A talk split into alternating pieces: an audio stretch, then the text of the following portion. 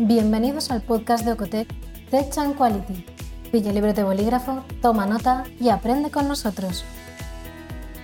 Hoy traemos el webinar Ciclo de vida de sistemas informatizados asociados a la gestión de la fabricación en el sector farmacéutico, donde tenemos como ponente a Maite Garrote Gallego, CTO de Ocotec. Te recomendamos que te descargues la presentación antes de comenzar la clase, para que puedas seguirla más fácilmente. Encontrarás el enlace en la descripción del podcast. Comenzamos.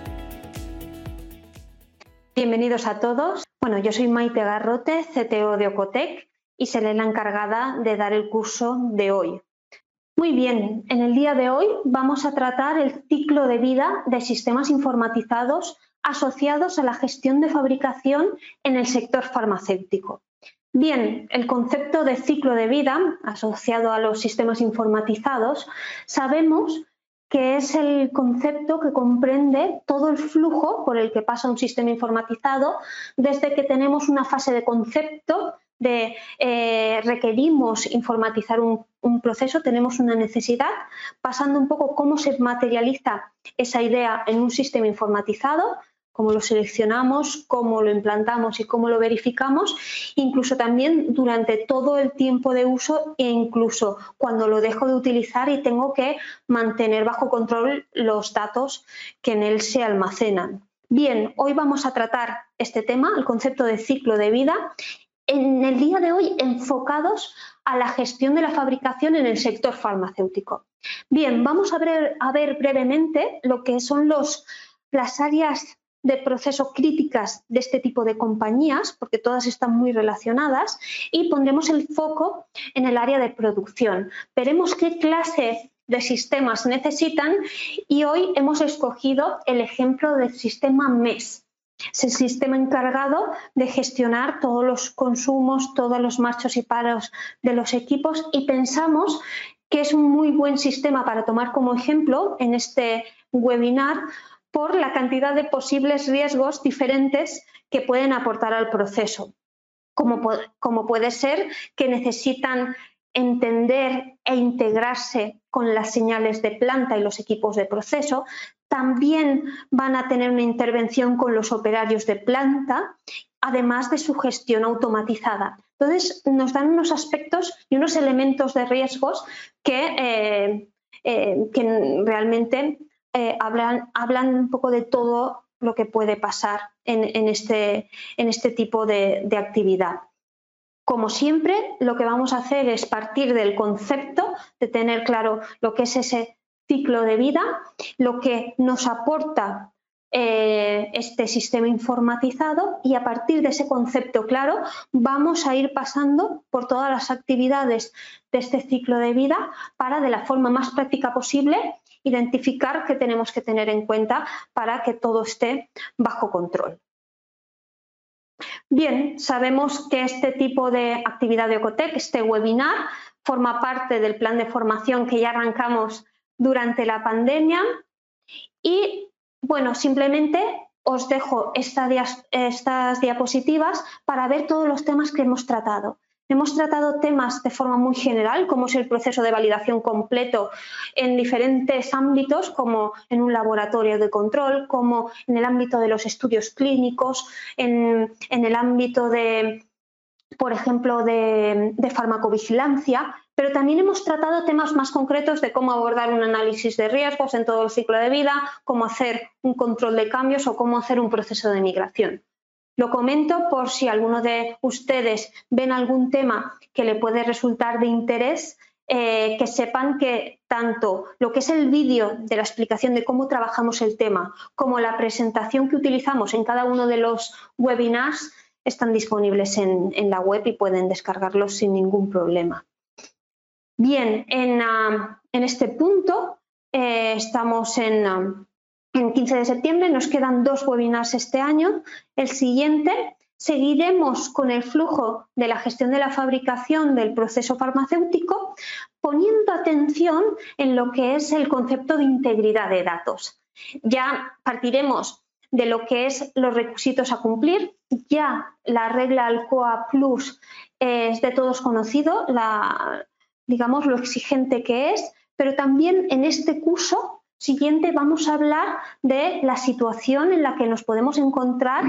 a nivel de partida, tanto pues eh, para adquirir nuevos equipos para fabricación como cómo proceder ante ciertos equipos que ya tienen un tiempo en la instalación, que tienen unas limitaciones y teniendo en cuenta estos requisitos de la regla Alcoa Plus, cómo podemos aplicar las buenas prácticas eh, teniendo en cuenta un poco seguramente registros manuales o con el apoyo de algún otro sistema para eh, evaluar que cumplimos con todo lo exigible a nivel normativo. Y también acabaremos el año con un entregable propio de la validación para mantener ese estado de control, que es el, plan de continuidad de negocio. Aquí abordaremos eh, los puntos a tener claros, a, desarrollar y a, generar y cómo plantear todas las estrategias de la forma más clara posible para que eh, realmente aporten valor. Por tanto, os invitamos a, registraros si lo veis de interés. También comentaros que el año que viene continuamos con los cursos, por tanto, si eh, detectáis algún tema de interés o alguna cuestión que realmente eh, debamos de trabajar en el ámbito de la validación de sistemas informatizados y la integridad de datos, os agradeceríamos que, nos lo, que os pusieseis en contacto con, nosotros y lo incluiremos en el plan del año que viene. Bien, ¿cómo hemos dividido el contenido del curso? Lo hemos dividido en cuatro grandes bloques. El primero, como siempre, es el que llamamos entorno regulatorio.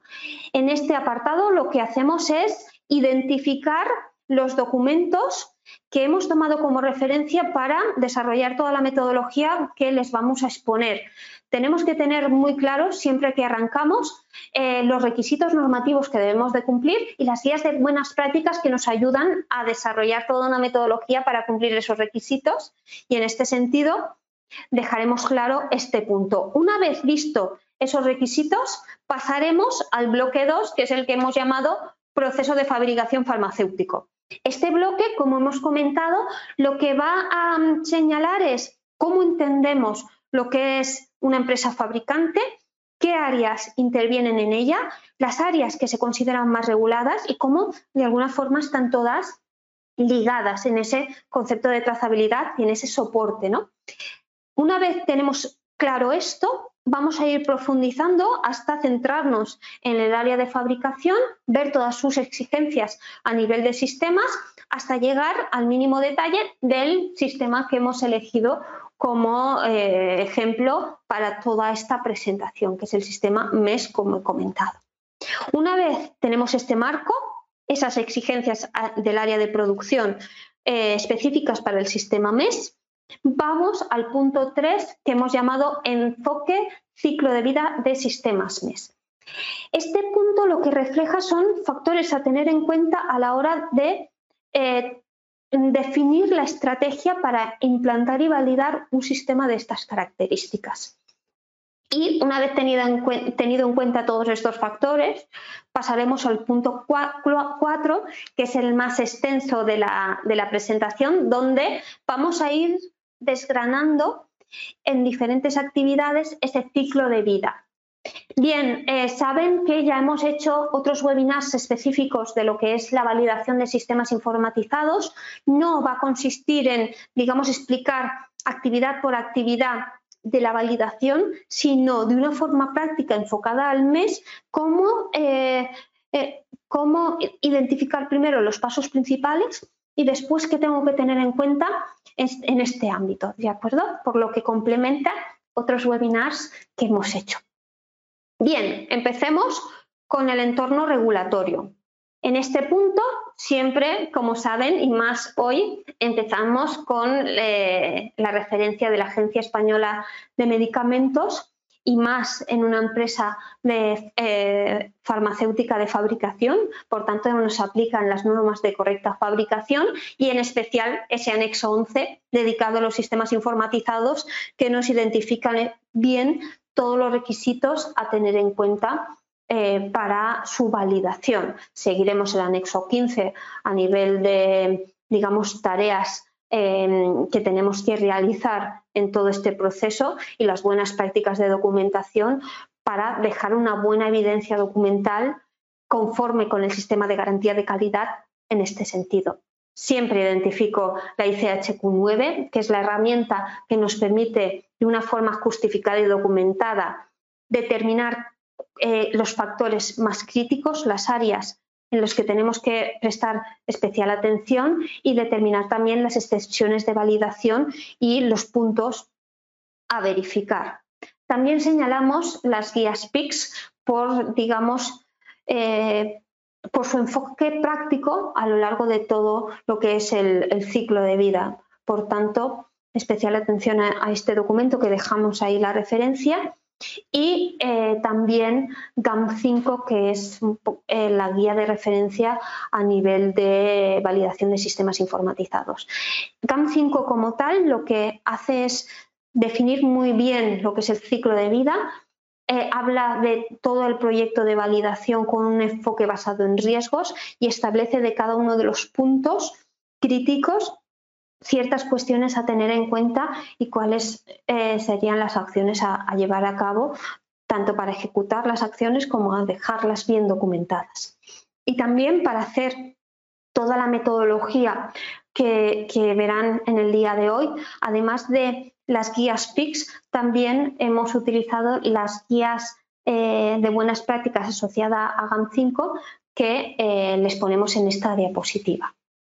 A nivel de registros electrónicos, que a nivel de MES y para la trazabilidad eso es un factor crítico eh, a tener en cuenta, en este sentido hemos incorporado aquí la FDA concretamente la 21 CCR parte 11, que nos da las directrices también desde el inicio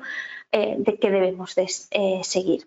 Y en un entorno de mes, cuando tenemos aquí factores industriales a tener en cuenta a nivel de señales, PLCs, todo lo que es la instalación de planta y todo lo que es la infraestructura que da soporte a que todo esto al final se pueda utilizar, eh, Aquí también hemos incorporado la ISO 27001 que nos da una visión, sobre todo en la parte final, de la gestión de calidad que tenemos que hacer de todos estos componentes, tanto para configurarlos como para mantenerlos en un estado de control, bien inventariados y bien gestionados. Y aquí, puntualizando y en uno de eh, de las referencias, en este caso del anexo 11 de las GMPs, nos gustaría profundizar en el principio para tener en cuenta esta premisa a lo largo de toda la presentación y es que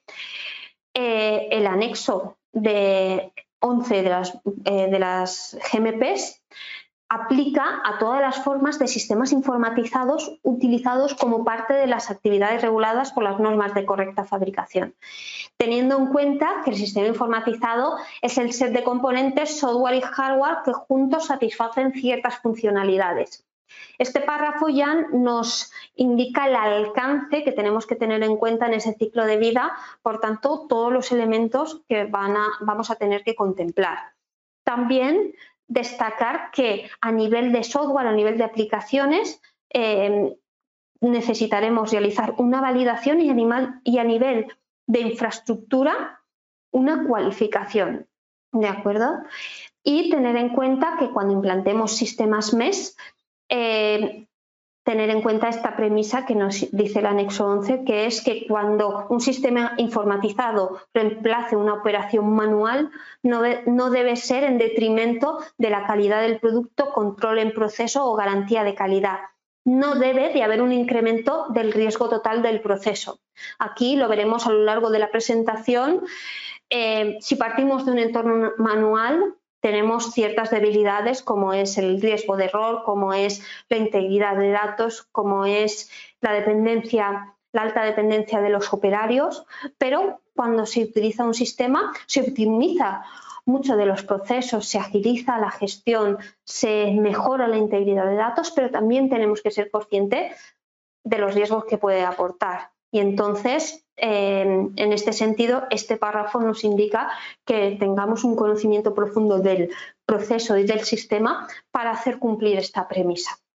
Y también me gustaría señalar dentro del anexo 11 en el, punto de fase de proyecto, justo en el punto 4.1,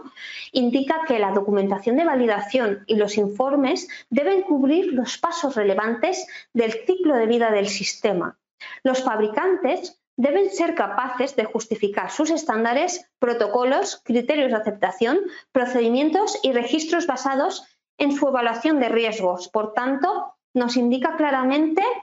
el alcance de la validación, su duración y eh, que, requieren verlo de una forma justificada, documentada y basada en riesgos. Por tanto, esto lo tenemos que tener en cuenta a lo largo de toda nuestra presentación. Y em, antes de pasar al siguiente bloque, nos gustaría hacer esa reflexión en cuanto a la gestión de sistemas informatizados. Y es que esta gestión debe comprenderse como parte del sistema de calidad. Em, realmente muchas veces lo que nos encontramos cuando vamos a auditar a empresas o cuando realizamos una validación es que cuando ya se encuentra el sistema en la instalación eh, debemos de empezar a identificar qué requerimos sobre él, identificar que realmente cumple y vemos que hay ciertos riesgos de que el diseño del sistema haya, ciertos puntos que no pueden cubrirse de estándar. En este sentido, como parte del ciclo de vida, deberíamos de em, gestionar los sistemas informatizados desde el punto de la necesidad de informatizar el proceso y antes de su selección, hacerlo con un plan, como veremos, y determinar y justificar por escrito todo lo que ha pasado uno, para desde primera hora tener claro qué le exijo al sistema y, eh, en la medida de lo posible, seleccionar los que más se adapten a esos requisitos. Y dos, tener toda esa base documental que después vamos a poder ir utilizando a lo largo de todo el ciclo de vida. Esta gestión hecha eh, de esta forma nos ayuda a entender controlar y monitorizar los riesgos asociados al uso del sistema. Es decir, nos hace tener bajo control todo lo que tengo, todos los elementos que pueden fallar, cómo tienen que funcionar, cómo los tenemos que utilizar y en base a ese conocimiento profundo puedo aplicar verificaciones para asegurarme que funcionan bien, pero después voy a ser capaz de dominarles y sacarles el máximo partido, de acuerdo siempre en el ámbito de la seguridad. Y por tanto, no es un proceso finito que acaba con su liberación cuando validamos un sistema para su uso previsto cuando acabo de hacer todas las, verificaciones. Como concepto de ciclo de vida, aquí lo que queremos señalar es que al nacer eh, junto con la idea tenemos em, que incorporar esta gestión dentro del hábito de la empresa, dentro del sistema de calidad y em, poner todos los mecanismos para que cuando o bien lo estoy implantando y puedo detectar un problema o cuando lo estoy utilizando o cuando lo he dejado de utilizar y necesito estos datos, tener mecanismos que ante una incidencia reaccionar y eh, poner todos los medios para que no afecte a la actividad del negocio, ni afecte a la calidad del producto, ni afecte a esa integridad de los datos. Por tanto, asegura el cumplimiento normativo y la adecuación del sistema para su uso previsto. Muy bien, una vez tenemos el marco regulatorio, el concepto de ciclo de vida, vamos a pasar al proceso de fabricación farmacéutico porque en el día de hoy vamos a poner el foco en este, en este punto. Aquí eh, hemos plasmado la cadena de valor de una empresa fabricante. Cada uno de los cuadros aquí plasmados hace referencia a un área de la organización. Tenemos eh, dividido diferentes tipos de, áreas. Las de abajo serían áreas primarias, áreas principales que, aunque dependen todas de todas y tienen un soporte, tienen una actividad muy concreta a nivel de procedimientos por sí mismos, ¿de acuerdo? A nivel de responsabilidad. Y después tenemos las actividades de arriba, que son actividades secundarias o transversales que dan soporte a las actividades primaria y, el resto de áreas de transversales. En este punto lo que queremos decir es que dentro de una empresa fabricante, desde la homologación de un proveedor, que eh, requiero eh, una compra, hago un pedido de compra, llega la instalación, em, la preparo, hay una orden de producción, lo preparo, fabrico, expido. Todas estas áreas, de alguna forma, funcionan en, conjunto para que todo esto se pueda producir. En este punto hemos hecho un pequeño análisis de riesgos por colores. El naranja más oscuro hace referencia a actividades reguladas por la GISP y el naranja más claro hace referencia a áreas que tienen parte regulada y parte no regulada, por ejemplo, a nivel de gestión de recursos humanos, toda la capacitación, los perfiles de puesto, todo esto sería regulado, pero por ejemplo la remuneración no. O en ventas, todo el proceso de pedidos, reclamaciones, esto sería regulado, pero por ejemplo la parte de marketing podría ser que no y la parte de eh, económica tampoco. Por tanto, aquí tenemos como plasmado eh, esas actividades. En concreto, nos vamos a centrar en el área de producción. Bien, aquí para gestionar al completo lo que es el área de producción, tenemos sistemas informatizados presentes a diferentes niveles. Eh, digamos, la base de lo que es la pirámide que hemos representado en esta diapositiva hace referencia a los sistemas informatizados que están presentes al más bajo nivel, que podría ser las señales y los PLCs. Ah, em, digamos, esta es la parte industrial que indica todo lo que está pasando en planta a nivel eh, electrónico y mecánico y sabemos eh, qué está pasando a nivel físico en planta. Un segundo nivel estarían los escadas que eh, podemos aplicar cierta lógica y control a toda la parte de más bajo nivel de la planta para automatizar ciertas secuencias y ciertas gestiones ante eh, situaciones concretas. ¿De acuerdo? Permite establecer una lógica y ese control industrial. Encima de aquí tendríamos eh, lo que hemos representado como sistemas de operaciones que ya serían, em, ya estarían presentes los sistemas de gestión, pero muy operativos, como puede ser el sistema MES para gestionar la actividad de un equipo y su fabricación, o, por ejemplo, un sistema GEMAO para incorporar toda la gestión de mantenimiento a nivel de preventivos y correctivos, la gestión LIMS a nivel de muestras de laboratorio, todos los controles o el SGA a nivel de sistemas de gestión de almacén, donde nos va a ayudar a mover todo el stock por la planta, hacer todas las ubicaciones y ubicar, digamos, todas las materias en, su situación. Por encima de estas operaciones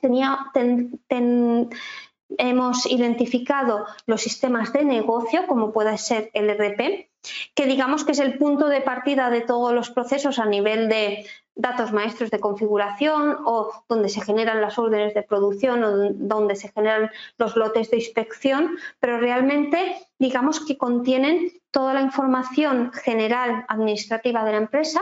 y ya haría uso de elementos más de operaciones para hacer toda la gestión realmente eh, de cada actividad.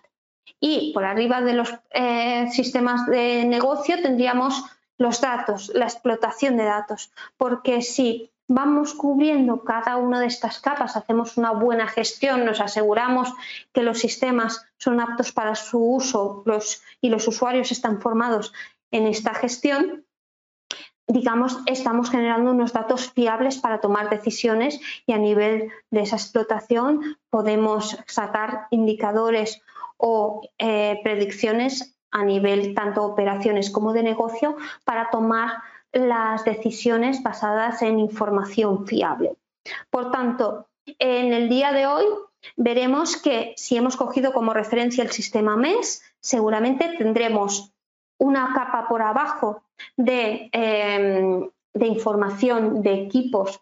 o de la parte industrial que vamos a necesitar para ver en qué punto está la fabricación, digamos si la máquina está parada, si está en marcha lo que estamos fabricando y también tendremos por arriba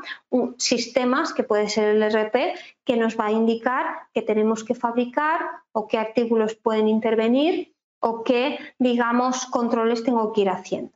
¿de acuerdo? Por tanto, nos situamos en el punto en el que, en el que vamos a estar, que es en el ámbito de las operaciones. Por tanto, la definición del sistema MES sería que disponen de las funcionalidades para interactuar con las señales de planta de la más bajo nivel y también permiten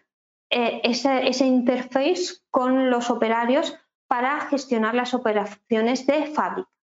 Y por sí mismos también optimizan esas operaciones, administran todos los datos, tanto que estamos introduciendo como los que genera y controla el proceso y el flujo de información. Lo que siempre digo es que los sistemas informatizados, si nosotros identificamos un proceso y los diseñamos para ellos, lo que hacen es asegurar que eh, los operarios y lo que es el, equipo y el proceso en sí eh, siga los pasos establecidos con los controles en procesos determinados y generando la información que hemos diseñado para ello. ¿no? Como siempre que defino un sistema informatizado, lo habrán visto en otros webinars, cuando hago una definición siempre eh, utilizo una técnica de la caja negra. El sistema que vamos a analizar a lo largo de todo el ciclo de vida, como he comentado, es el sistema MES, que lo pongo en el centro, y lo que hago es analizar cómo tengo que configurarlo para que haga lo que quiero que eh, realice, qué datos de entrada va a tener que va a necesitar para hacer su función, qué funciones pero a nivel de operaciones y a nivel de datos y cuál es la salida para quizás eh, reportar a otros sistemas. En este caso, el sistema MES es un sistema que mm, eh, localizábamos dentro de la pirámide que hemos visto en la diapositiva anterior en la sección de operaciones. Es decir, gestiona una cuestión muy concreta que si nos ponemos, nos, em, pensamos cuál sería, sería una máquina concreta que en el que vamos a producir cierto producto, voy a tener una materia, voy a controlar lo que voy fabricando, voy a tener que hacer controles en proceso e ir reportando ciertas cosas. Bien, en el mes, normalmente dependerá de un sistema externo para obtener ciertos datos maestros, como son los artículos que maneja la compañía, como son la planificación de órdenes que vamos a tener que ejecutar, en qué orden y, qué tamaños de lote están planificados. Em, va a determinar qué lotes se han preparado de una orden en concreto. Por tanto, aunque los sistemas MES siempre nos van a ofrecer ciertos datos maestros, introducirlos a manos, em, lo normal y lo, preferente es que toda esa información, digamos, que ya está procesada y generada por otros sistemas y con un gobierno fiable, se traspasen al sistema MES, bien a través de un RP o incluso de varios sistemas, porque puede ser que el RP o el MRP le indique artículos, órdenes y planificación y se conecte también con un SGA donde para ciertas órdenes ya sepa qué materias se han llevado a la máquina y qué lotes y qué cantidades. Incluso un sistema LIMS para identificar las muestras que voy tomando o de un sistema GEMAO por si hay alguna incidencia en el parón de, de la máquina. Bien, aquí he puesto un escenario concreto y es que el RP me da toda esta información. Bien, con esto el sistema ya tendría la información eh, para poder funcionar. Cuando se produzca una orden de fabricación, cuando vaya a iniciarse, voy a tener datos de entrada, que como he dicho antes, en paralelo voy a tener una, una interface o una comunicación con los equipos, con las máquinas. En este caso puede ser, por ejemplo, una y con los operarios que van a estar gestionando esta fabricación y ese equipo. A nivel de señales de máquina, puedo obtener como mes eh, la producción, que puede ser un contador de unidades, ¿de acuerdo? También el mes normalmente puede conocer si el equipo está en marcha o paro. Esto es muy útil para registrar eh, cuestiones que antes a lo mejor se registraban a mano en la guía de cuando el equipo paraba y tenía una incidencia, pues de alguna forma, si esto está en un entorno validado, puedo automatizar ese registro. Es más, si estoy en un ámbito de un sistema informatizado, puedo eh, ir registrando todas las microparadas que se vayan ejecutando y las que eh, las paradas que duren más de un tiempo determinado, hacer al usuario eh, que me exponga la causa o ver si la máquina dispone de la opción de darme ese motivo de incidencia, que es la siguiente línea, o señales mira, pues en caso de que se produzca un paro, quiero también leer, no sé, la temperatura de alguna zona del equipo. Bueno, pues esto es lo que voy a aprovechar de la información de, las señales de planta o de las señales del equipo. También voy a requerir una actividad de los operarios. Bien, puedo tener una planificación, puedo tener una fecha y una hora prevista de arranque, pero después quizás de una forma manual o no, según esté diseñado, necesite confirmación del inicio y del final de las órdenes. ¿Para qué? Para establecer que se siga un protocolo eh, guiado a los operarios de, por ejemplo, eh, inicio de línea. También puedo requerir como actividad al operario que se autentifiquen y vayan eh, ir registrando cuando inician el trabajo en un equipo y cuando paran, o si están en un modo que son varios operarios presentes en un mismo momento para asegurar esa integridad de los datos y eh, ese requisito de atribuible de la, de la regla ALCOA. También eh, puedo interactuar con los operarios para ir consumiendo, además de la actividad del equipo, además de las los marchas y paras y de eh, las señales de fabricación, puedo seguir con la trazabilidad para disminuir los riesgos de error si tengo un sistema de gestión de almacén donde he incorporado cierta materia con ciertos lotes, el mes me puede confirmar que realmente utilice el artículo eh, requerido con el lote correcto para asegurar que al producto llega esa, materia de una forma eh, robusta. También puedo em, pedir o solicitar a los operarios controles en proceso al inicio de la orden, cada X tiempo según unos criterios a lo largo de la producción y eh, gestionar todo, toda la, gestión que hacen, como por ejemplo pesadas. ¿De acuerdo? O puedo mostrarle documentación a los operarios para que sepan reaccionar ante un control de cambios o ante una incidencia y que tengan ese soporte a la hora de también eh, realizar las acciones. Esto, digamos, sería esa, actividad de entrada. ¿Qué espero del sistema? Bueno, eh, muchas veces el sistema MES es utilizado para tener esa visión y monitorizar la planta tanto en el equipo como de una forma eh, externa en cualquier lugar de la instalación o fuera de ella para identificar qué máquinas están activas, las que no, si, estamos llegando a la producción estimada o no, si está parada cuánto tiempo, qué, motivo. Son datos operativos eh, que, que, se pueden consultar cuando tenemos un sistema de estas características. También son sistemas que generan una, eh, indicadores para la mejora continua como es el OE o eh, otros cuadros de mando y estadísticas para identificar en qué momento de la producción estamos y cómo, cómo vamos.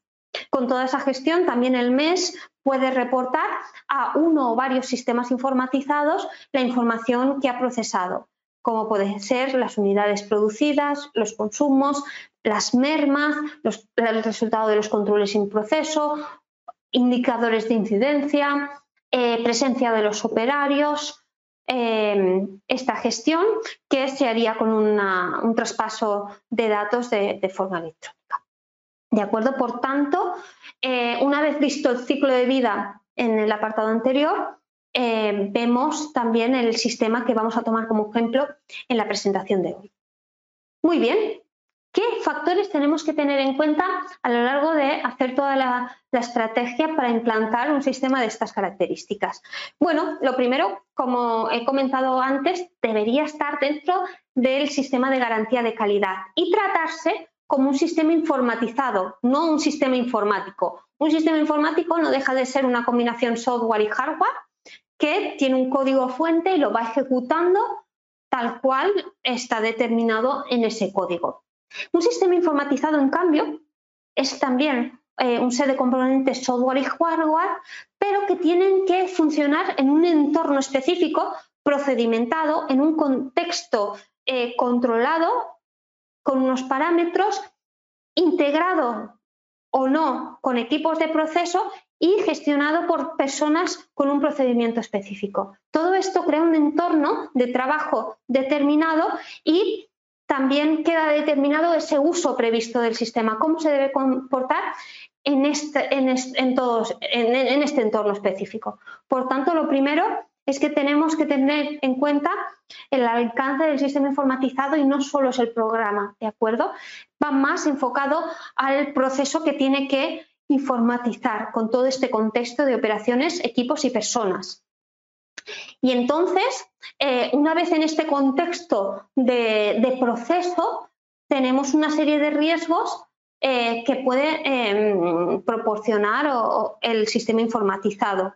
Por un lado, los datos, mm, con un concepto amplio de datos, no solo su registro, sino de cómo se generan, cómo se representan, cómo procesan, cómo obtengo los datos, dónde los registro, dónde los almaceno, ¿de acuerdo? Las personas, cómo intervienen, si se autentifican o no, qué acciones pueden hacer, ¿de acuerdo? Tanto los que ejecutan las acciones como los que utilizan los datos. También habrá un punto de riesgo en la gestión de los materiales, materias primas, acondicionamientos, productos que genero para seguir esa trazabilidad y eh, para que sea un proceso consistente en ese sentido. También habrá un riesgo de equipos, tanto de obtener datos de forma incorrecta como gobernarlos mal y entender mal las señales. El propio sistema a nivel de proceso, de cómo es, no todos los sistemas son buenos para todas las compañías. Ahí lo que voy a tener que ver es si sus funcionalidades,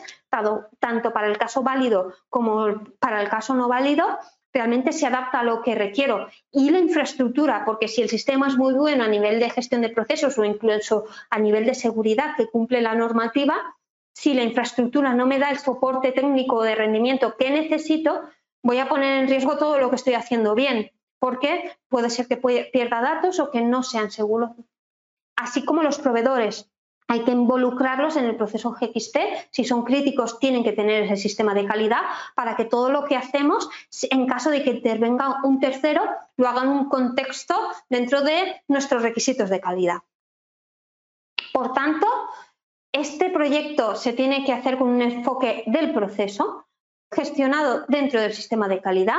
con una escalabilidad en las actividades. Muchas veces llegamos a la compañía y nos piden implantar un mes y validarlo tanto para eh, hacer toda la eliminación de la guía como para hacer predicciones a nivel de, de, paradas o de, o de, preparaciones del equipo. Y ojo, eh, al final lo que tenemos que hacer es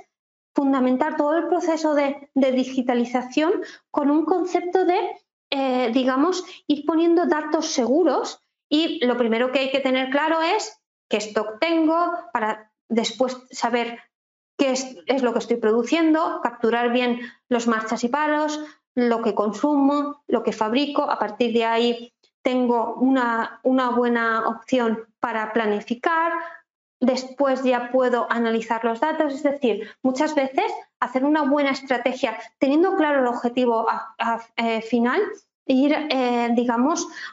eh, dando pasos consistentes. Y esto también es muy favorable a, nivel de la cultura del cambio en la organización.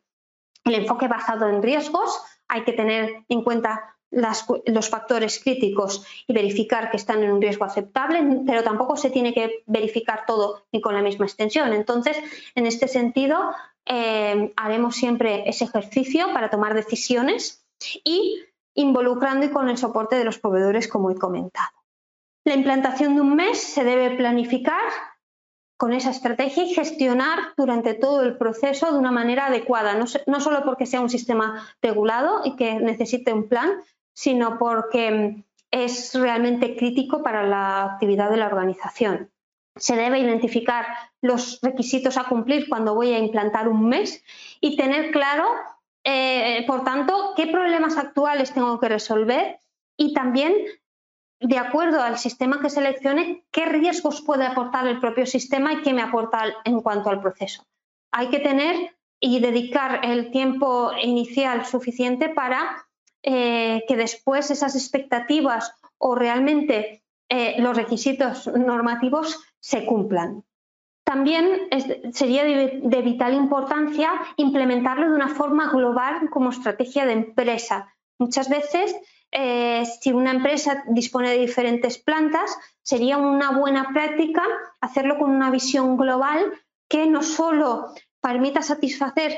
el, digamos, la implantación en la primera planta, sino que sea un sistema escalable y que, digamos, dé soporte a toda, a toda la instalación, definiendo esos requisitos globales o por instalación, identificando el hardware, software y la infraestructura que necesitamos para llevarlo a cabo, teniendo la perspectiva que, por ejemplo, en una organización pueden eh, requerir de diferentes idiomas y diferentes zonas geográficas, no tanto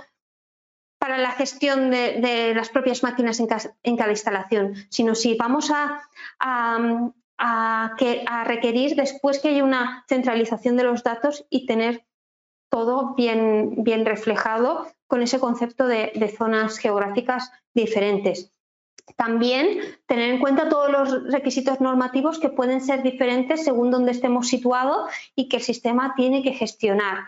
También, eh, según sea la, la empresa en, la que estemos, tenemos que ver esa arquitectura si queremos hacer una instalación local o podemos hacer una instalación global en un servidor central que disponga de, pequeños clientes y después tenga toda una, gestión central. Y con esa arquitectura que montemos, también enfocaremos la validación y también cómo determinamos cómo se utiliza y, también la gestión de la operación. Es decir, una vez confirmado que el sistema va a funcionar como se espera, la gestión de la operación que marcamos aquí es muy bien. Y ahora, una vez empieza a utilizarlo, ¿quién va a dar el soporte? Si, por ejemplo, está a nivel global y local, ¿cómo voy a gestionar las incidencias? Quizás algo eh, que voy a implantar un cambio en, para un sitio concreto repercute a otra actividad. Lo, tenemos que hacer en un contexto de organización para tener una visión global y gestionar todos esos riesgos. Y eh, como hemos comentado, al ser un, sistema del nivel de operaciones dentro de la, pirámide que hemos eh, representado antes, eh, tendremos que definir de una forma clara y cristalina la responsabilidad de cada sistema. Cuando tenemos eh, un RP, por ejemplo, un SGA, un mes y un SCADA, tenemos que tener claro, puede ser eh, en algún webinar he representado con un mapa de procesos, donde se identifique cada uno de los sistemas y dónde se genera qué, qué información se genera en cada uno de ellos y cuál es la actividad que esperamos de cada uno de ellos, de forma que esté claro las responsabilidades y la gestión del proceso individual. Y así el alcance de la validación de cada uno de ellos va a ser asegurar que cumple ese propósito el, cada sistema y la información que entre y salga. Este proyecto se tiene que hacer contando con las personas porque, como siempre digo, una, validación no depende únicamente de calidad, que es quien normalmente defiende los sistemas informatizados ante la, una inspección o tampoco depende solo de IT por ser eh, un entorno informatizado. Una validación consiste en entender los riesgos que puede suponer el sistema y en este sentido necesitamos representantes de, con diferentes visiones, como puede ser IT a nivel de software e infraestructura, representantes de los procesos que vaya a gestionar el sistema y también representantes de calidad para ver la documentación y para ver también que el sistema cumpla esos requisitos funcionales de seguridad que nos indica claramente la norma. Y en este sentido incorporaremos a IT, también a ingenieros y mecánicos por la integración con los equipos y quizás los, mantenimientos, sobre todo correctivos, la producción y logística y calidad. Y también hemos identificado no solo el equipo de lo que es el proyecto de implantación y validación, sino también hemos puesto aquí contando con las personas a nivel de organización, ¿Por qué? Porque la implantación de un sistema informatizado de estas características, en, en caso de que no esté enfocado o se tengan en cuenta ciertas cuestiones, puede generar en algún momento rechazo o por el personal operativo o por el personal de, gestión que ha utilizado los datos o bien por calidad. Eh, esa gestión del cambio y tener en cuenta los requisitos de todas las partes eh, es uno de los factores para determinar el éxito de los proyectos de esta clase. Entonces, muy importante involucrar al personal en la toma y aprobación de los requerimientos, que es donde identificamos qué esperamos del sistema y así como en todo el proceso de validación. Realmente la toma de requerimientos es uno de los puntos de la validación. Pero desde que surge la idea se tiene que tener en cuenta qué requisitos y qué debemos esperar del sistema, porque cada organización tiene ciertas características que hay que tener en cuenta y después a lo largo de todas las pruebas toda la definición de procedimientos, incluso cómo vamos a hacer el mantenimiento del estado de control en caso de incidencia o que alguien requiera algún cambio, se tienen que involucrar a representantes de todos estos niveles con el fin de eh, fomentar eh, que el sistema se adapte a, realmente a la organización y tener en cuenta ciertas esos detalles propios de la operativa. También, eh, al, comentar que elegimos un sistema MES que dispone de estos elementos diferentes a nivel industrial, software y hardware, es decir, que no todo se tiene que validar ni con la misma extensión. Aquí utilizamos la guía de referencia GAM5 que clasifica el software y el hardware eh, y el hardware en diferentes niveles y el proyecto de validación es más o menos extenso según la categoría en la que nos encontremos, siendo la categoría más alta la que nos va a a solicitar mayor comprobación porque será la categoría de desarrollo a medida que realmente eh, estamos aplicando un cambio o, en el equipo hardware o en el software que únicamente eh, va vamos a utilizar nosotros. Por tanto, el riesgo a nivel de operatividad, a nivel de seguridad o a nivel de integridad de datos el riesgo se multiplica y por tanto necesitamos comprender muy bien qué se va a desarrollar, determinar muy bien los riesgos y hacer una verificación en profundidad. Y ahora pasamos al bloque más extenso, que es el de ciclo de vida para este sistema específico, teniendo en cuenta todas las características funcionales, funcionales que hemos visto y todos los factores que, hemos comentado. Aquí, como, he comentado al inicio, no es, digamos, una descripción de un proceso de validación tal cual, porque las actividades las hemos nombrado en otros webinars, sino aquí vamos a ir punto por punto de las actividades principales de este ciclo de vida para eh, identificar eh, factores clave a tener en cuenta para, para este tipo de sistemas y en este sector de fabricación. Lo primero, como siempre y como cualquier eh, actividad en, un sector regulado, es eh, realizar los proyectos con una planificación, una planificación a la hora de eh, definir qué el objetivo, definir bien el alcance, definir bien las personas que tienen que intervenir y definir bien la metodología para llegar a ese objetivo para cumplir un criterio de aceptación muy concreto, es decir, tengo que tener un plan. Y en este sentido, eh, lo que sería el alcance de la validación se, tiene que hacer en base a una evaluación de riesgos inicial para identificar áreas y funcionalidades realmente reguladas. Estamos hablando que el sistema MES puede realmente eh, ser eh, muy optimizar muchos procesos, pero por ejemplo, todo lo que es la gestión de los lotes utilizados, las mermas, las unidades producidas, forma parte de la trazabilidad crítica del producto, pero los machos y paros también, bueno, también todos estos puntos los, definirán el, proceso de la guía de producción, ¿no? Pero lo que aquí queremos decir es que debemos de identificar diferentes áreas y, por ejemplo, los indicadores de rendimiento, productividad, eh, no son eh, regulados, son críticos para la organización, pero de alguna forma en este contexto de verificaciones para cumplir esas normas de, correcta fabricación podríamos excluirlos de primera hora. ¿no? También, em, una vez tenemos claro las partes reguladas de, la aplicación, después tenemos la identificación de la arquitectura del sistema, aplicable a una o varias instalaciones. Esto hay que identificarlo claro de mm, lo que es el alcance y el enfoque de la validación. Si va a ser por instalación o de forma global y después bajando cada instalación, esto lo tenemos que, digamos, diseñar Em, también, una vez tenemos claro el sistema y las áreas, tenemos que identificar qué, definir qué es el sistema, describirlo, identificar los elementos hardware y software que lo componen y clasificarlo a nivel de GAMP para eh, establecer un, proceso de, de, validación correcto y aplicable a cada uno de ellos. Porque muchas veces los sistemas MES se puede comprender de diferentes elementos, incluso diferentes software a nivel, por ejemplo, del, de, digamos, el mes que genera el proceso, pero también se puede utilizar software para conectarse con las máquinas y es parte del sistema. Entonces aquí cada, cada elemento se podría eh, validar eh, o, mm, por separado o tener en cuenta en la validación de forma individual. También vamos a tener que evaluar el proveedor, también en base a la criticidad del producto y servicio que me preste.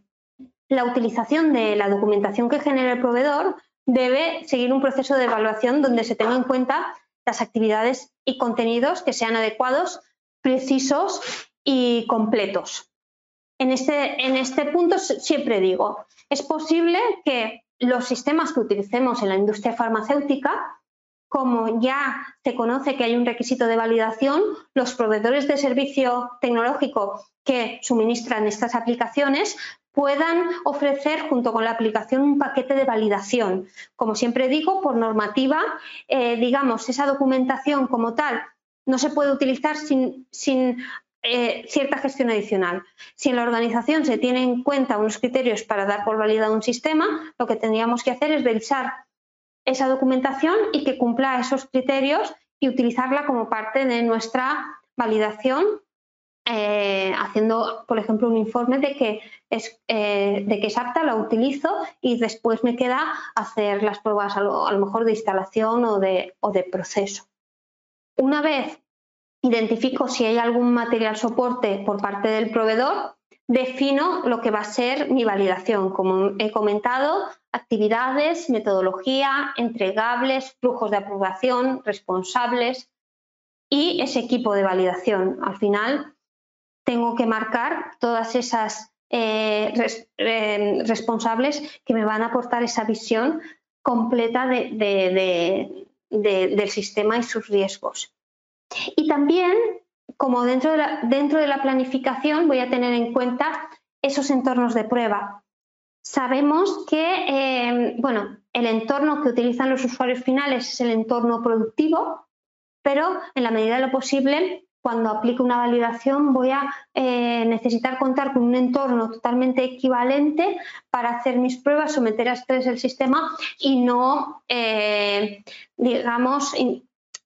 intervenir de forma incorrecta en el, sistema real a nivel de operaciones o a nivel de datos.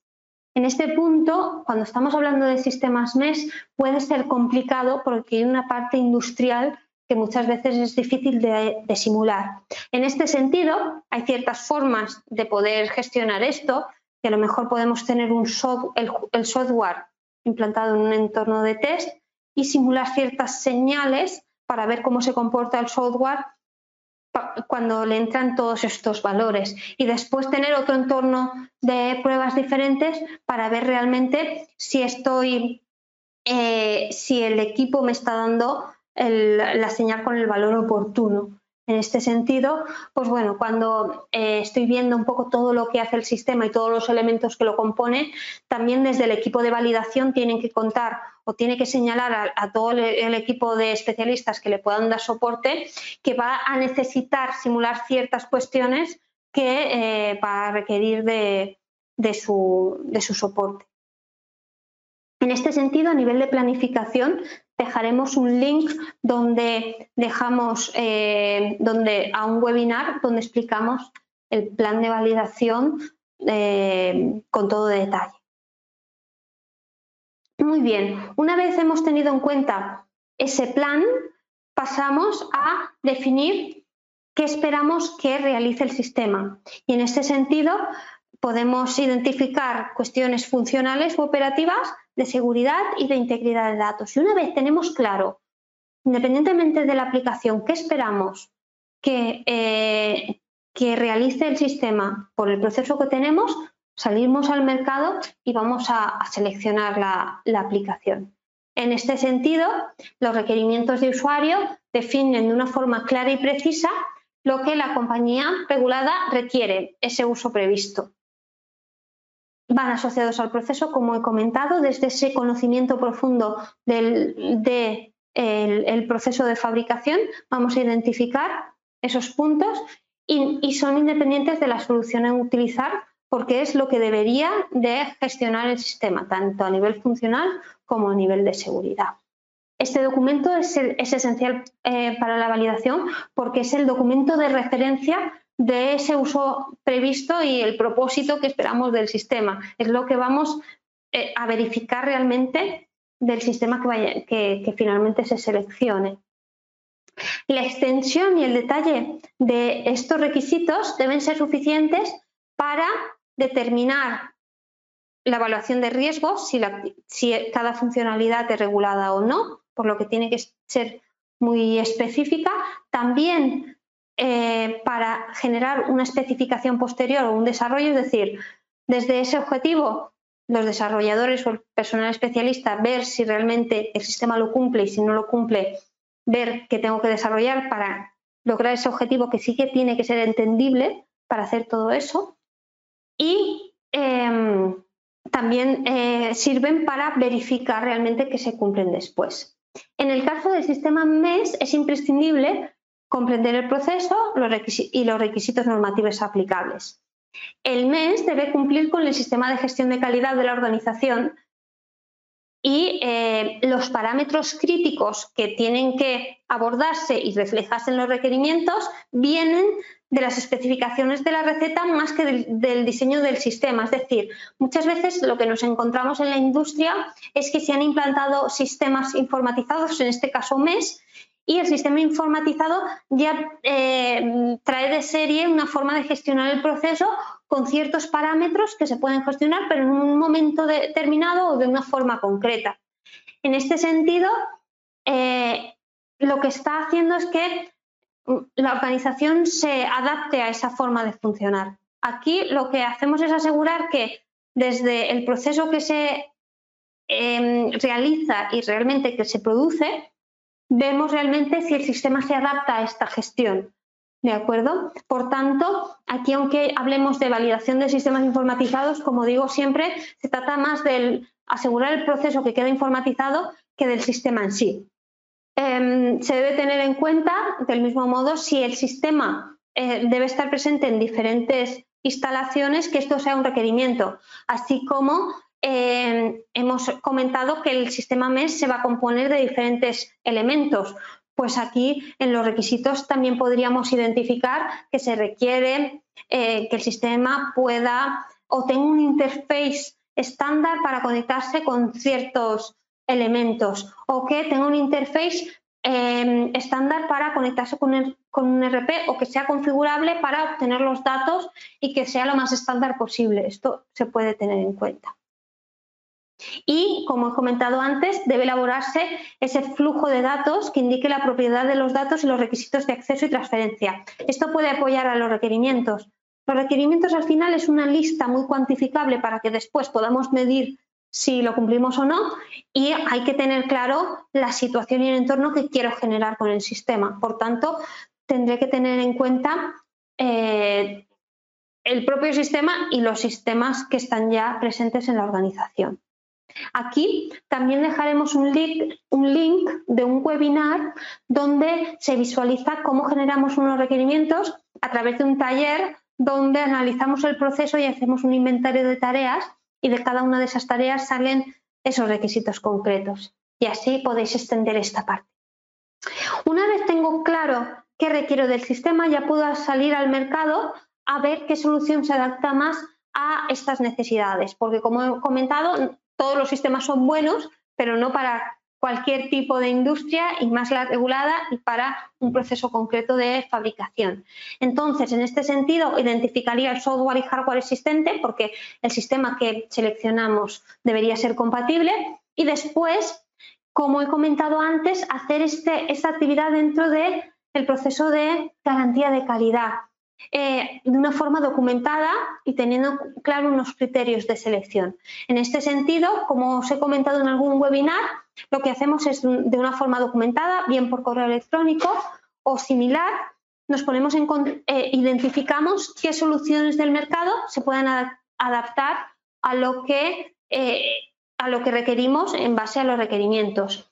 Con esta selección o preselección del mercado nos ponemos en contacto con estas empresas para, de una forma documentada, que puedan eh, poner o, evidenciar experiencia en el sector, cumplimiento de los requerimientos, análisis de casos de éxito eh, similares, conocimiento XP y, implantación de un sistema de calidad por parte del proveedor. Esto lo que nos va a es un análisis de riesgos. Estamos, eh, digamos, homologando o seleccionando al proveedor y la solución en base a lo que requiero. Y al final eh, contamos con, eh, llegamos al punto de selección de, la mejor solución a nivel tanto operativa como de soporte por el proveedor. Una vez tenemos ese plan, hemos definido que eh, el uso previsto del sistema y eh, hemos seleccionado esa aplicación que mejor se adapta a esos requerimientos, pasamos a evaluar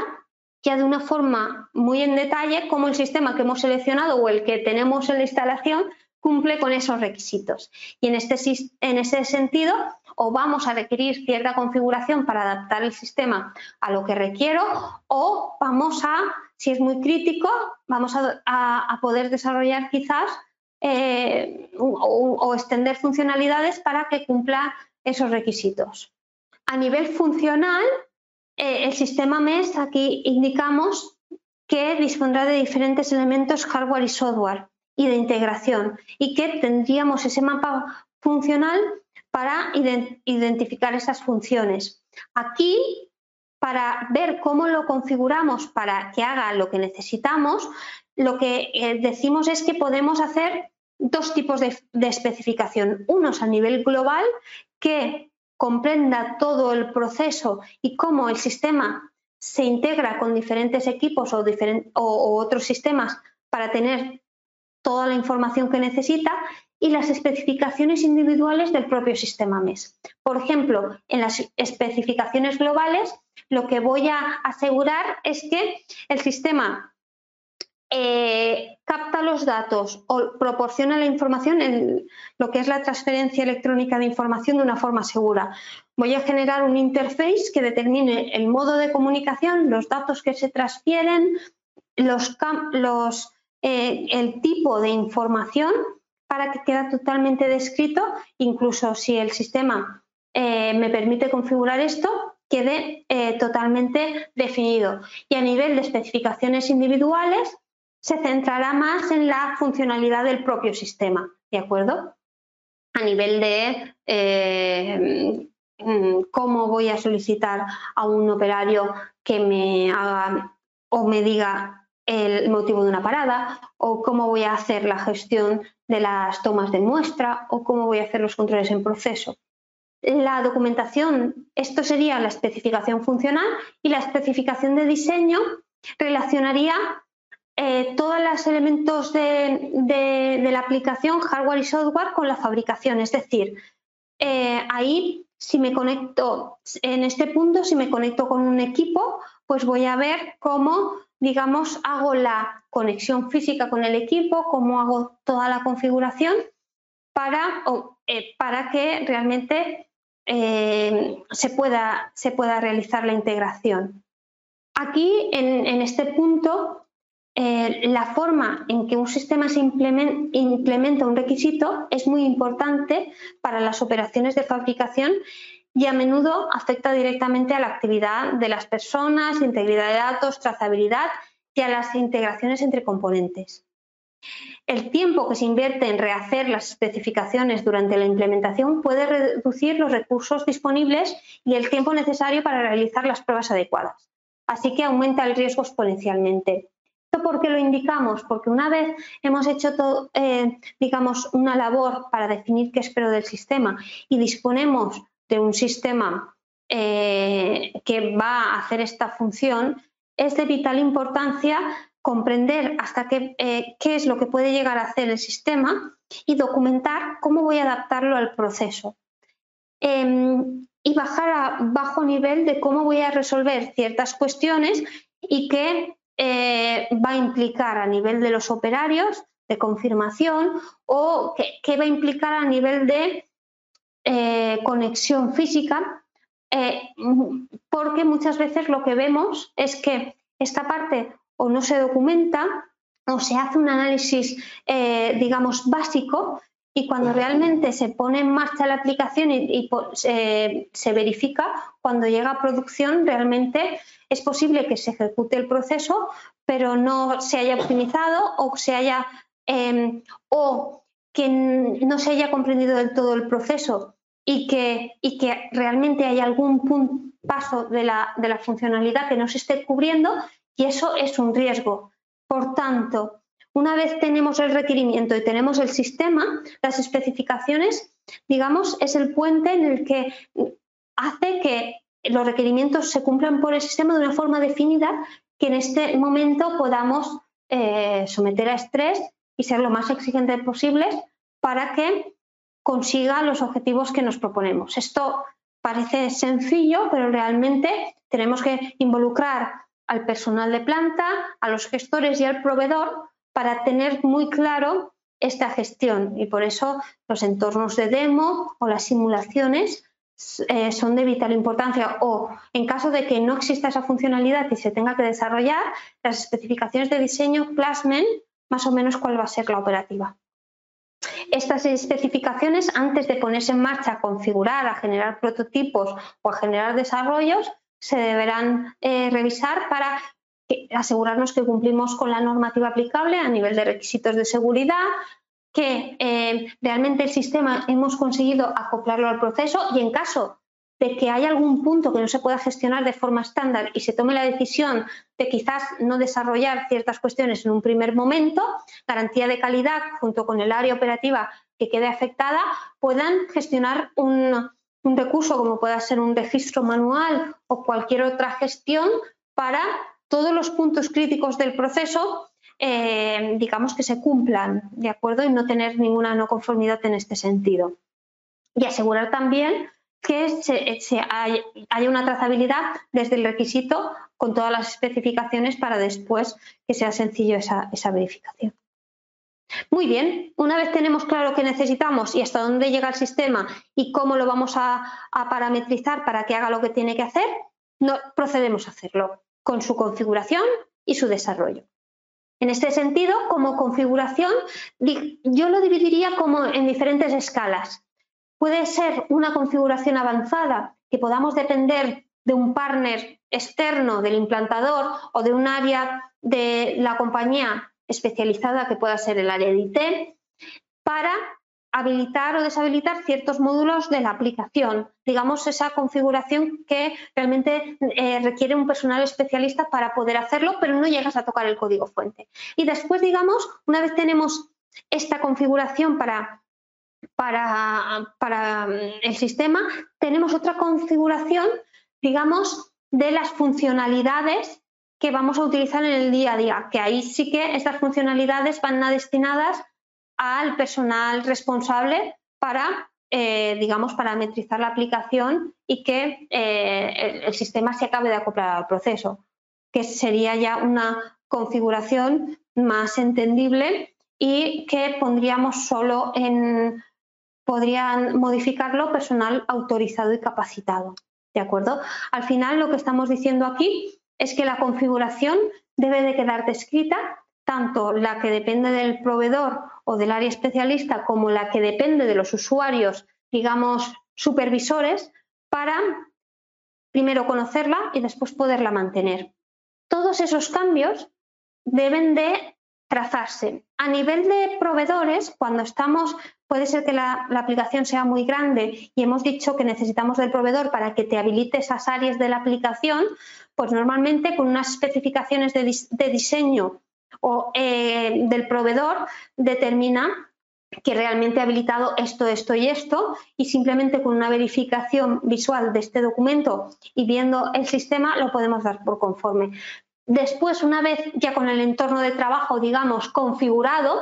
esas, em, esos parámetros ya del sistema, por ejemplo, entidades de gestión de usuarios para dar de alta y baja o parámetros de habilitar o deshabilitar, digamos, Mm, ciertas, ciertas funcionalidades. Esto ya puede ser gobernado por personal autorizado de la organización y esto requiere un control de cambios como vimos en el, webinar de Audit Trail. Por tanto, vamos a requerir al sistema que toda esta gestión la, realice. A nivel de desarrollo, altera el funcionamiento estándar, el riesgo sube exponencialmente y de, esta forma vamos a aceptar que vamos a extender las verificaciones. La empresa o área responsable de implementar estos desarrollos debe de contar con, unas normas de desarrollo para, en la medida de lo posible, mitigar los riesgos, como por ejemplo que dependa del técnico eh, que, ha, realizado el código o que el código no esté comentado ni bien eh, ordenado y en caso de que esa persona se vaya de la organización, otra persona no va a comprender de forma fácil el código, o riesgos de trazabilidad a nivel de, cuando toco el código, determinar qué he tocado, cuándo lo he tocado y quién lo ha tocado para, en caso, por ejemplo, de que implante una funcionalidad y sea incorrecta, poder mantener bajo control y ir a un punto seguro. Toda esta programación, todo este código eh, tiene que seguir una política de copias de seguridad para eh, tener todas las versiones y eh, tener un control sobre esto. Esto a nivel de cuando dejamos en responsabilidad de un tercero esta gestión y este tercero ya está homologado y tiene un sistema de calidad, normalmente cuentan con aplicaciones o procedimientos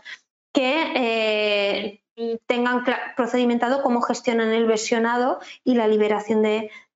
todo ese software a, los clientes y ya tengan, digamos, unas copias de seguridad de, esos, de ese código. Muchas veces eh, también externalizamos en un tercero parte de la programación, pero por ejemplo, cuando se trata de los PLCs para que puedan pasar información al mes, es la empresa de desarrollo quien va a las instalaciones y programa el propio PLC. Puede ser un riesgo, y lo vemos a veces, que se haga copias de seguridad, y una política de copias, pero comprenda a lo que está en red, que es el mes, la base de datos del mes, pero nadie ha contado con el código del PLC y ante un desastre, pues el mes podría seguir funcionando, pero todo eso eh, no se pierde. Incluso si hay un problema, no poder ir a una versión anterior y tener que rehacer el código, por lo que la verificación ante ese control de cambios sería mucho mayor. Muy bien, una vez, digamos, teníamos lo que requeríamos del sistema, teníamos claro hasta dónde llegaba el sistema y hemos configurado el sistema o lo hemos desarrollado para que esté en ese punto, es el momento de implementarlo, ¿de acuerdo? Y eh, digamos, eh, ponerlo en marcha. En este sentido, em, el enfoque de la implantación de, la empresa integradora afecta directamente a la validación. Muchas veces estas empresas implantadoras ya siguen eh, guías de buenas prácticas para hacer esta gestión. Pues bueno, hacen un análisis, determinan ciertos requisitos, hacen prototipos, implantan, incluso hacen sprints y después ponen en funcionamiento. Muy bien, esto es perfecto porque además muchas veces está muy bien documentado, Pero en el, sector regulado y cuando hay un equipo de validación que tiene que llevar a cabo un proyecto en esta gestión, lo que se tiene que hacer es poner, em, digamos, a todo el equipo eh, coordinado, ¿de acuerdo? Tanto a la empresa que va a implantar el sistema como la empresa validadora o el equipo validador y los representantes del proceso, los que van a utilizar el sistema. Y en este sentido, lo que decimos que la buena práctica es hacer un planning general, que es muy importante, pues mira, hacer ese análisis para que el integrador sepa lo que tiene que desarrollar, si hay algo que tiene que desarrollar, mientras el equipo de validación va identificando qué esperamos del sistema y le indica a la empresa implementadora, ojo, y también a nivel de seguridad, tienes que decirme todo esto. Bien, si identificamos ciertos desarrollos, necesito que esto quede documentado. Necesito que definamos las responsabilidades del tercero para que haya un acuerdo y la empresa esté cubierta. Eh, cuando acabemos los sprints necesito los resultados, es decir, tanto para optimizar las actividades como para, coordinar y, saber el, ritmo que puede llevar la empresa implantadora. También, en este sentido, cada una de las etapas de ese planning conjunta tiene como, cualquier plan eh, una definición de responsables y entregables previstos, además de unos prerequisitos. Aquí estamos en un sector regulado, hay actividades de validación que son secuenciales y hay que decir muy claramente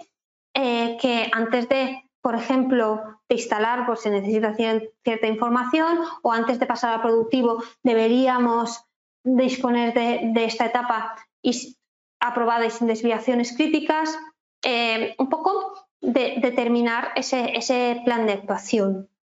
Eh, en este punto ya se va entrando en detalle en las pruebas que se van a requerir y en este caso el implantador también puede dar soporte a la hora de generar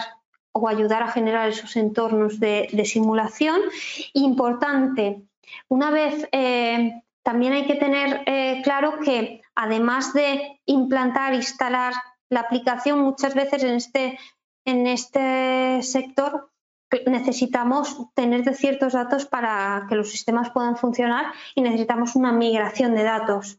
eh, de un sistema, por ejemplo, el que dejamos de utilizar. Y en este sentido, parte de la implantación será en planificar en qué momento hacemos esta, esta labor. Bien, una vez nos eh, hemos programado el proceso de implantación, vamos al proceso de verificación. En este sentido, bueno, hicimos un webinar propio de, testeo de sistemas informatizados, pero eh, el proceso de verificación consiste como en tres grandes bloques. Esa estrategia para identificar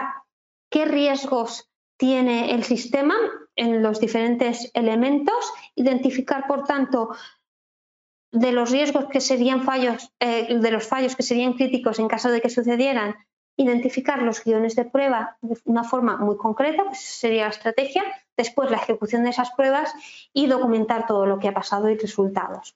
Por tanto, la estrategia de pruebas no se da en un punto concreto, sino es durante todo el ciclo de vida al principio verificando que en los requerimientos se ha tenido en cuenta no solo la operativa, sino la parte técnica, informática, incluso mecánica y de seguridad, verificando el diseño del sistema, verificando las operaciones, verificando el proceso e incluso verificando cuando, incluso cuando el sistema esté en marcha ante una incidencia o ante un cambio, que toda esa gestión no implica un riesgo al entorno que estamos utilizando. Por tanto, esa verificación está en todo ciclo de vida, depende de la categoría, la profundidad de las pruebas y, eh,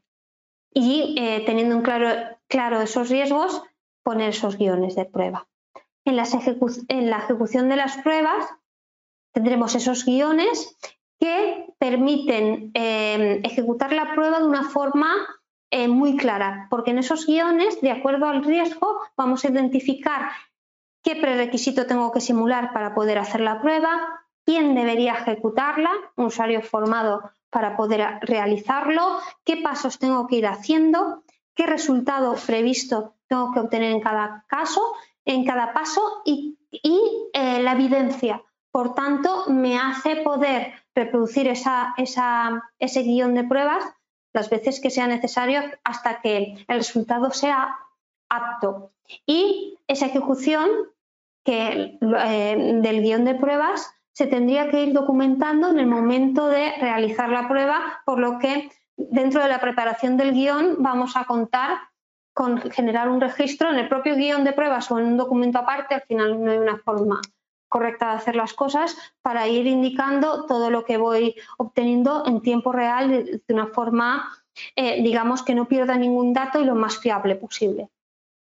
El informe al final lo que va a recoger son todos los resultados, va a, sostener también la evaluación de que eh, de la revisión de que, de que un segundo operario con un determinado perfil o perfiles, sobre todo de IT y de calidad, nos puedan dar la visión de que la prueba se ha ejecutado conforme el guion, con la calidad correspondiente, documentado correctamente y ver un poco el resultado, si es paso o falla, para continuar con el proceso.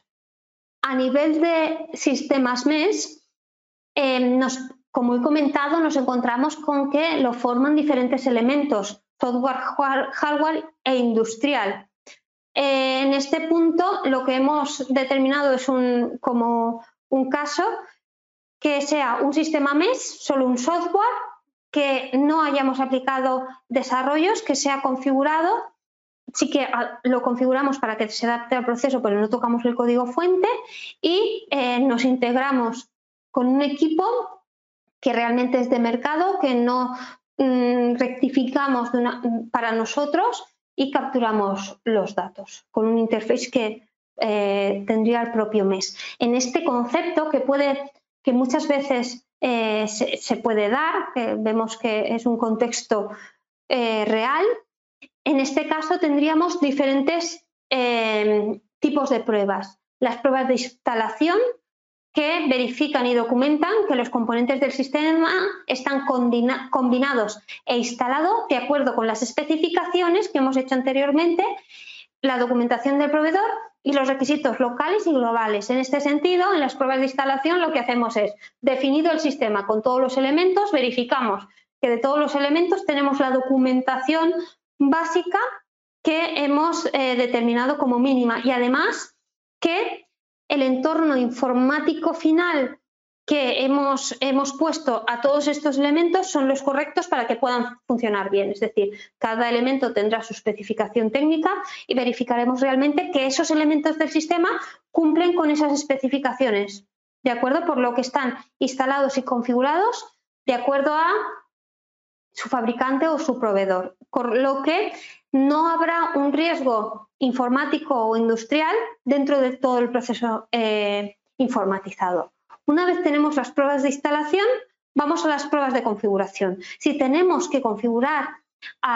el sistema para que se adapte a nuestro proceso, ya sea una configuración avanzada o sea una configuración específica para que actúe sobre el proceso que hemos definido, como tenemos esas especificaciones de los parámetros a configurar, verificaremos realmente que se han aplicado o bien verificando documentación del proveedor o bien verificando sobre la propia, el propio sistema. Una vez hemos definido que la instalación está realizada, que el sistema está configurado para hacer lo que tiene que hacer, vamos a las pruebas de funcionales o de operación. Ahí iremos funcionalidad a funcionalidad viendo ese entorno que tenemos que, eh, ese caso que tenemos que probar y ver si realmente el sistema se comporta como esperamos. ¿De acuerdo? En este caso, em, es posible que podamos utilizar pruebas del proveedor porque son pruebas funcionales, individuales. Esto es posible que nos sirva tal cual del proveedor y eh, simplemente, como he comentado antes, evidenciando que su proceso de pruebas es conforme con nuestros requisitos de validación, podemos utilizarlo. Y eh, los pruebas de requisitos o de proceso, que al final demuestran la idoneidad del uso previsto del sistema. Es decir, si tengo unos requerimientos a cumplir y ya he, identificado que la parte, digamos, de instalación y configuración no me va a fallar ni cada funcionalidad de forma individual, lo que miro aquí es que la trazabilidad del proceso no se, no se va a, cortar ni a poner en riesgo en ningún punto y que el, sistema es capaz de cumplir los requisitos de forma, de forma global que me marcaba al inicio. Y por tanto, en caso de que esto sea conforme, voy a, poder asegurar que cumplo con este, con este propósito. Eh, es importante señalar, porque a, veces eh, me han preguntado a nivel de, pruebas, cuando se trabaja con proveedores, sobre todo a nivel de fábrica, eh, disponen de ciertas pruebas que se llaman FAT y SAT y a veces vemos un poco si, realmente son aplicables o, puedo simplemente con las pruebas FAT dar por validado el sistema. Al final, las pruebas de aceptación en fábrica, llamadas FAT, se llevan a cabo en las instalaciones del proveedor y es como su prevalidación. Aquí lo que indica que el paquete estándar eh, cumple con esos requisitos eh, a nivel eh, funcional, ¿de acuerdo? Pero Después también tenemos pruebas TAT, de, pruebas de aceptación in situ, que muestran cómo el sistema funciona en su entorno operativo ya en la fábrica concreta. Aquí lo que, hacen es una prueba general del funcionamiento y la instalación del sistema. Cualquier software personalizado que se requiera como parte del mes debería eh, extenderse en más las pruebas, porque si con las pruebas FAT tenemos, digamos, una verificación del funcionamiento estándar, cuando eh, se pruebe eso mismo o más básico en la instalación, eh, vamos a estar probando un funcionamiento, digamos, estándar de la aplicación. No va a tener en cuenta esos detalles que hemos personalizado. De todas formas,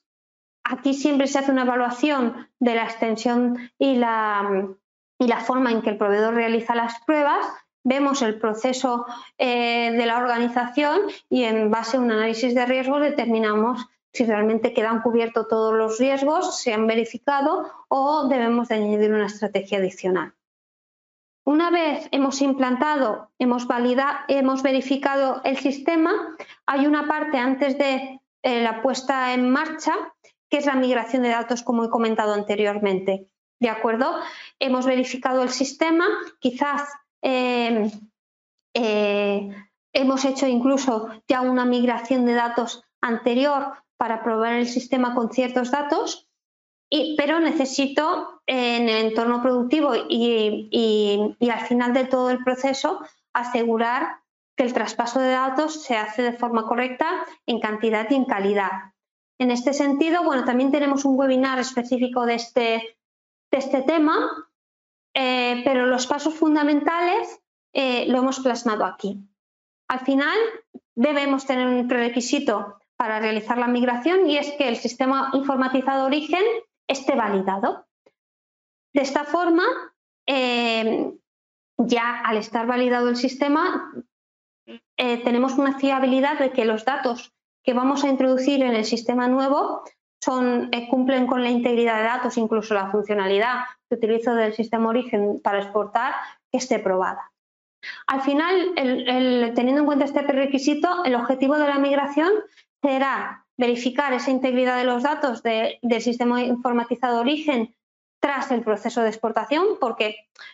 con el prerequisito aseguramos digamos que el dato es, correcto el que volcamos, pero tenemos que asegurar que si exportamos los datos a una zona intermedia, de alguna forma no haya ninguna intervención sobre esos datos antes de introducirse en el sistema destino.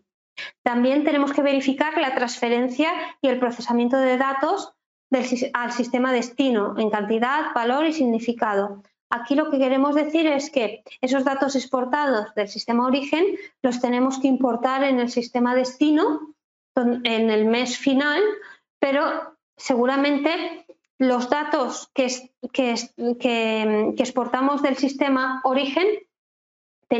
no cuadran exactamente con el modelo de datos del sistema destino. Entonces, en ese sentido, hay que hacer un pequeño procesamiento de datos para que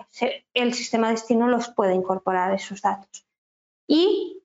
cuando eh, los datos ya estén pasados al sistema destino, asegurar que se pueden utilizar, porque una cuestión es generar los datos, eh, digamos, de una forma normal dentro del sistema, a importarlos, porque hay algún proceso que puede quedarse a medias y aunque esté la información en el sistema, no se puede utilizar. Aquí para hacer la migración, pues eh, tendremos que tener una estrategia y tendremos que tener un entorno de test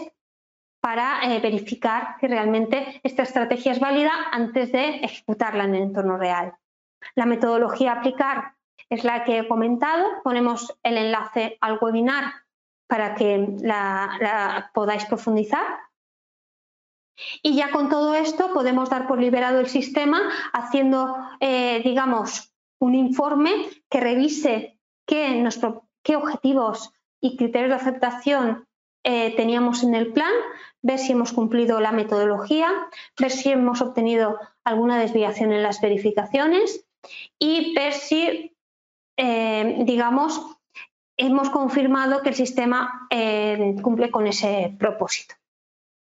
En caso de que se haya detectado alguna desviación, como ponemos ahí, en caso de que sea significativa, deberemos de tenerla cerrada antes de dar por liberado el sistema. Y con esto eh, estamos en el punto de que eh, el sistema puede ser utilizado en producción. Como cualquier sistema de calidad, no nos paramos aquí, sino que debemos de tener los procedimientos que me hagan reaccionar en el día a día de una forma previsible, tanto si hay algún cambio como si hay alguna incidencia o algún desastre, para eh, tener las herramientas para, en caso de que suceda algo, saber cómo actúo y mantener ese estado de control que, estamos, en, estamos en este punto de la liberación. ¿vale? Así como, como indica la norma, cada cierto tiempo hacer esa revisión periódica de que eh, realmente estoy manteniendo todo la validación y está todo bajo control. Los entregables, en este sentido, que, se esperan,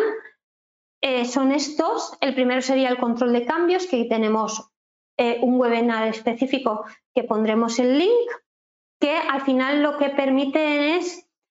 que, mm, que se realicen cambios beneficiosos sin comprometer lo que es el proceso o los registros regulados y con una interrupción mínima del servicio. ¿Cómo se hace esto? Con un buen plan y con un procedimiento que en principio puede parecer que tenemos más pasos, pero lo que estamos es teniendo todo bajo control, eh, identificando responsabilidades y eh, poniendo a producción los sistemas eh, más fiables, ¿de acuerdo? En este sentido, el procedimiento de gestión de cambios eh, se compone de esa solicitud, siempre se evalúa por un comité con la eh, suficiente visión multidisciplinar para poder aceptar o rechazar el cambio. En caso de que se tenga que desarrollar, eh, hay una serie de especificaciones técnicas, como hemos visto antes, que determinan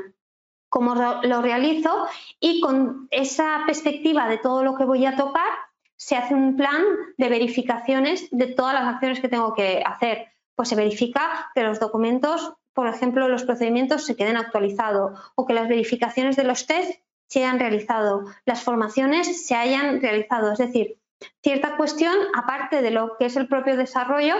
que se tiene que, realizar, incluso sin, tanto si interviene un proveedor externo como, como interno. Ya se libera y como siempre se sigue. La gestión de la configuración se tiene que mantener en todo el ciclo de vida. Eh, como he comentado antes, para eh, adecuar el sistema vamos a tener una especificación que tengo que tener en cuenta cómo eh, parametrizo el sistema para que haga lo que tiene que hacer y a partir de ahí cualquier cambio que pueda afectar a su actividad o al registro que deja, tenemos que tener un buen control de cambios. La seguridad, bien, aquí eh, hay que seguir la normativa a nivel de anexo 11, a nivel de 21 CFR parte 11. La regla COA nos da también mucha información y es por tener un sistema en un entorno regulado, vamos a determinar de inicio que cumpla ciertos requisitos a nivel de autentificación de los usuarios con usuario y contraseña o otros métodos, a nivel de gestión de contraseñas, a nivel de control de acceso, a nivel de, Por ejemplo, también hay un tema de sincronización de fecha y hora, y aquí hay algunos elementos industriales que son un poco, eh, hay que tener una política. este bloque lo vamos a extender el mes que viene con el webinar porque está muy claro esos requisitos de seguridad a nivel del sistema de gestión o lo que sería el mes eh, se pueden cumplir eh, de una forma, yo creo que de una forma más sencilla. puede ser complejo que, todos los, no todos los sistemas MES van a cumplir la normativa, ¿de acuerdo? Pero al final, digamos, es un sistema que puedes parametrizar y puedes llegar a configurarlo y, cumplir con todos esos requisitos de una forma muy fiable. Aquí lo que quiero destacar es que acordémonos que el MES se compone de ese software que gestiona todo el proceso, pero también tenemos elementos, eh, sobre todo de equipos que nos dan las señales que, ya, que, pueden contar con sistemas integrados en una pantalla y que en esa pantalla podemos tocar cierta eh, configuración del equipo que pone en riesgo su funcionamiento o que esa señal se transmita de una forma correcta. Cada vez los equipos tienen, digamos, unos módulos de seguridad más avanzados, pero eh, eh, todos somos conscientes que quizás a, equipos más antiguos, a nivel de autentificación o a nivel de registros o a nivel de control de, parámetros, no todos disponen de una seguridad totalmente completa y correcta. En este sentido, hay que tener ciertos planes de, de remediación y en esto vamos a profundizar el webinar que viene. En este sentido, lo que quería decir es que al completo el mes y, como hemos dicho en el apartado de requerimientos, desde el principio vamos a poner todos los requisitos normativos y aplicarán a todos los elementos del mes, eh, identificando que requerimos usuarios, permisos, contraseñas, audit trail, eh, una transferencia de datos fiable. Y después lo que tenemos que hacer es bajar al detalle de cada uno de los elementos y ver en qué medidas las cumplen y ver en qué medidas podemos tener esos elementos de remediación para cumplir con este, con este punto, tanto para dar por liberado el software como para después mantenerlo en el día a día.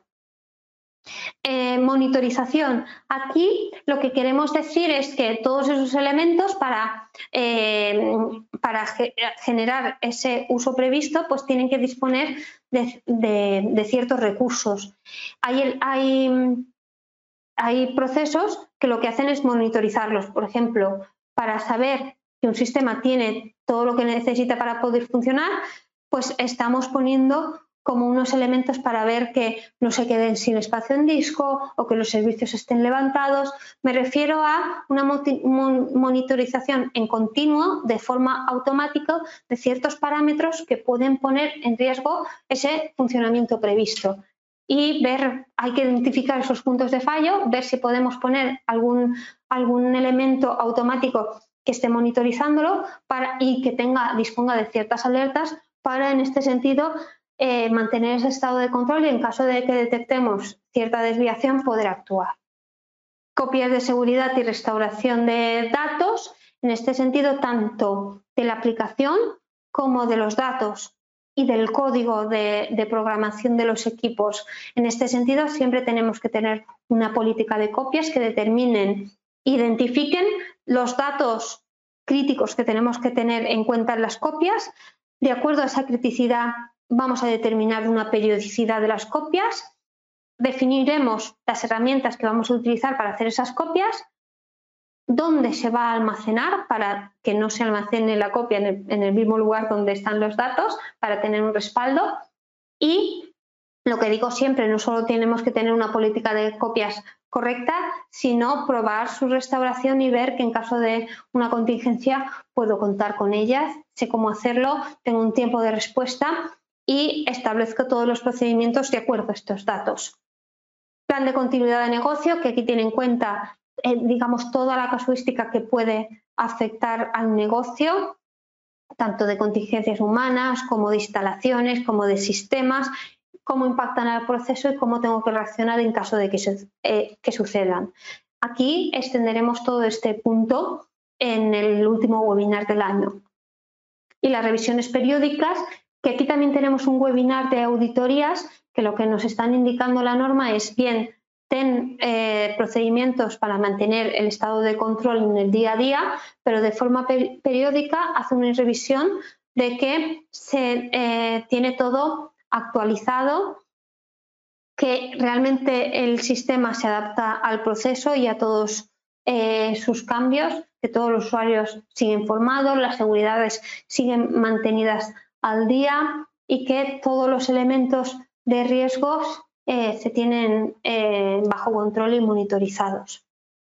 El proceso de lo que es el, proceso de auditoría. La auditoría eh, tiene en cuenta todos los sistemas de la organización. De los sistemas, según la criticidad, hay una periodicidad y a partir de ahí me preparo obteniendo toda la documentación que he generado, identifico ciertos puntos críticos y evalúo realmente si está todo bajo control y reporto. Si en caso de que haya alguna incidencia, eh, aplico medidas. Medidas que pueden ir destinadas a proveedores o al software o a la documentación o a los usuarios. Y bien, esto es lo que teníamos previsto informar. Espero que os haya resultado de interés. Es un concepto de ciclo de vida orientado a esa fabricación y, un poco los puntos a tener en cuenta más críticos. Como he comentado, una vez eh, terminemos, eh, recibiréis por correo electrónico este contenido junto con la presentación y eh, en caso de que surja alguna duda,